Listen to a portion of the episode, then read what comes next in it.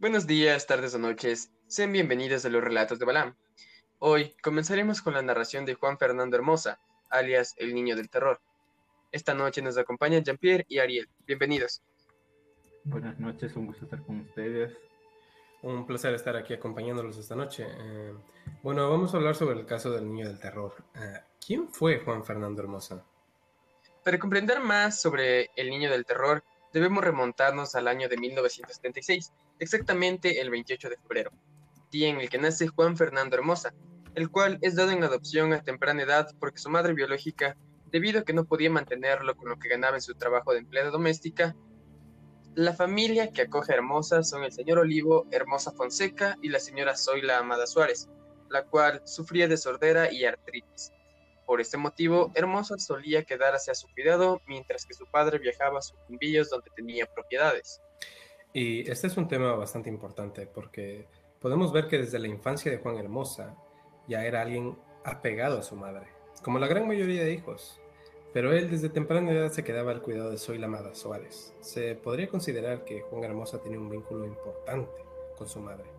E incluso se podría sugerir que esta misma conexión fuera la raíz del porqué de las acciones de Hermosa. Exacto, porque Hermosa hasta la edad de 7 años parecía como cualquier otro niño, pero el día que se entera que es adoptado, eh, su actitud cambia debido a que esto provocó trastornos en su personalidad. Ah, algo que se podría agregar es que entre estos cambios eh, se pudo notar que Hermosa empezó a tener comportamientos y síntomas psicopatológicos. Él mataba animales de su vecindario e incluso a los 12 años escapa de su casa y subsiste robando acceso a automóviles y domicilios. Podemos ya notar que ya tiene algo de delincuente en esto y a la edad de 15 años ya lideraba una pandilla de 10 niños de su misma edad. Posteriormente, esta se autodenominaría la pandilla de terror. Con frecuencia, estos niños acudían a las salas de videojuegos en el sector de la Marín, en el centro de Quito, también a bares y discotecas cercanas a la Universidad Central, en la zona del puerto del Guambra. Eh, al salir de una de estas, exactamente el día 22 de noviembre de 1991, Hermosa, con cuatro amigos, toman un taxi marca San Remo en la avenida 10 de agosto.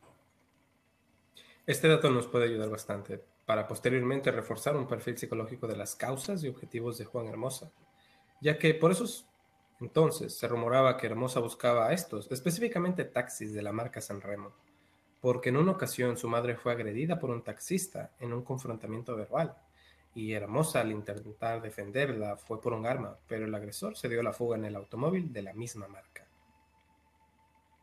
Eh, durante el trayecto que Hermosa recorría con este taxi, sacó una pistola de 9 milímetros que luego en sus declaraciones nos indica que fue proporcionada por un agente corrupto de la policía.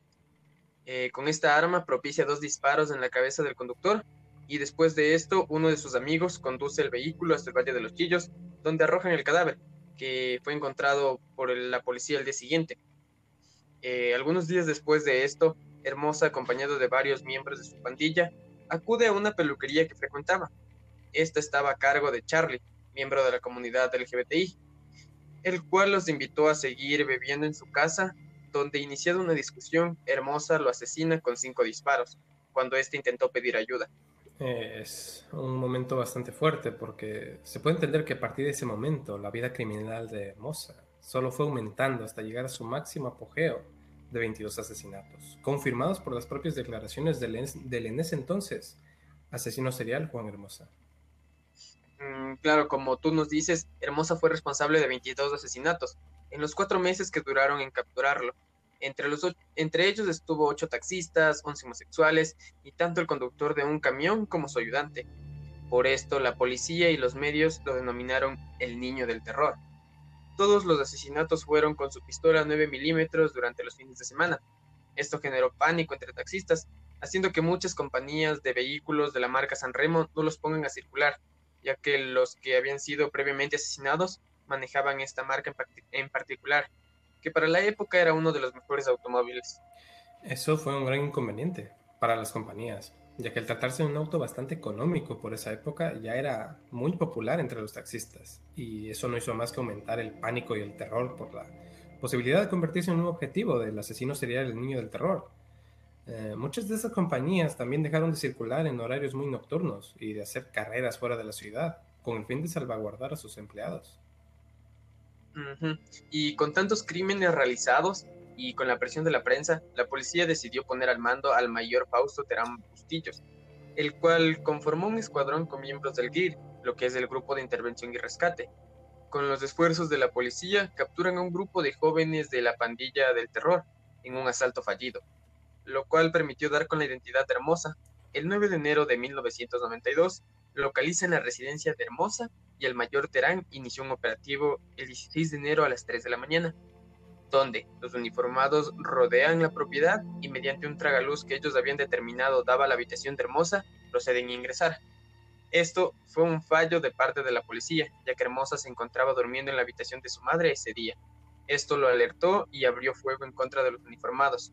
En el fuego cruzado aluden que Hermosa arrojó una granada, pero las mismas solo eran de dotación militar.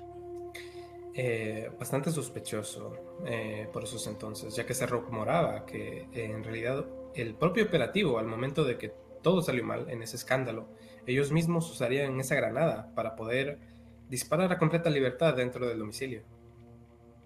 Exacto, porque con la explosión, una pared de la casa cayó sobre dos oficiales, y durante el fuego cruzado, la madre de Hermosa, Amada Suárez, fallece impactada por 11 proyectiles de parte de la policía. Esto también generó que en el 2015 se abriera un juicio por el asesinato ejecución extrajudicial, el cual sigue hasta la fecha. El tiroteo también duró aproximadamente 15 minutos hasta arrestar a Hermosa, el cual no recibió ni un solo rasguño. Una vez que lo capturan, es trasladado por 10 agentes hacia el penal García Moreno, donde sus primeras declaraciones fueron las siguientes. Quiero dejar en claro que mi nombre es Juan Fernando Hermosa Suárez y que el 28 de febrero cumplo 16 años. En otra dijo que su intención no era matar, y comentó esto. Les pedía que se quedaran quietos, que no les iba a pasar nada, pero esto no ocurrió. Otra vez me amenazaron con un revólver calibre 22, por lo que utilicé mi arma. Un taxista intentó golpearme con una llave de ruedas, por lo que también me obligó a matarlo. Con todos estos crímenes confesados por Hermosa, se convirtió en el asesino serial más joven en el Ecuador. Hermosa también fue, fue condenado a la pena máxima de la ley que permitía para un menor de edad, la cual era de cuatro años de prisión en el Centro de Rehabilitación de Menores Virgilio Guerrero. El informe psicológico del menor, después de varias evaluaciones, indicaba una personalidad psicopática morfa, un afán de expansionismo, desadaptación social y traumas psíquicos graves, lo cual se piensa que bien pudieron empezar al momento en el que el vínculo con su madre fuera afectado por el hecho de ser adoptado. También hay que tener en cuenta que desde la infancia Hermosa ya presentaba alguna de estas características psicopatológicas, por lo que no se sabe qué lo orilló a cometer tales actos inhumanos. Mm, también tenemos conocimiento de que fue un líder nato, y esto no paró una vez dentro del reclusorio, ya que se había convertido en un líder de un grupo de menores en los primeros 16 meses. Eh, no solo eso, también se había convertido en un ídolo en el AMPA, había gente visitándolo, prensa que intentaba saber de su historia, tanto amigos como gente que solo querían conocerlo, gente que lo admiraba e incluso chicas de colegio que le enviaban cartas de amor, mostrando el fanatismo que logró conseguir con tales actos deplorables. Eh, también logró que su novia Yadira ingresara una pistola con la cual asesinó con cinco disparos al oficial de guardia que en ese momento estaba en, la, en el reclusorio, escapando así con otros 10 jóvenes en 1993. Hermosa, después de fugarse, decidió escapar hacia Colombia, donde sobrevivió vendiendo unas joyas y la policía colombiana tiempo después lo captura y lo regresan ante las autoridades ecuatorianas para así ser liberado una vez acabada su condena en el año del 96. Una vez Hermosa liberado, se fue a vivir con su padre, el señor Olivo Hermosa, a Nueva Loja. Allá decide continuar sus estudios en la unidad educativa a distancia Monseñor Leonidas Proaño. Y en una entrevista con un joven del colegio Benalcázar, Hermosa aconseja a los jóvenes lo siguiente. No se metan en problemas, porque los problemas nunca llevan a nada bueno. En el mismo año, el 28 de febrero, su cuerpo fue encontrado por un grupo de campesinos a, a las orillas del río Guarico, en la provincia de Sucumbíos, justamente el día que cumplía 20 años. En las descripciones que dan sobre el cuerpo se comenta que su rostro era irreconocible, tenía la cara hundida y con marcas de llanta, como si hubiera pasado un auto sobre él. También un tiro en la frente y tenía varios cortes de machetes. Su cuerpo estaba atravesado por balas de grueso calibre y sus manos atadas con un alambre. En su espalda también se apreciaban cortes. Con esta descripción podemos casi asegurar que fue obra de una venganza hacia Hermosa. Se encontró una billetera café que le pertenecía, en la cual estaba su carnet estudiantil, la boleta de libertad extendida por el Tribunal de Menores y un recorte del periódico que decía El síndrome Hermosa por todo el país.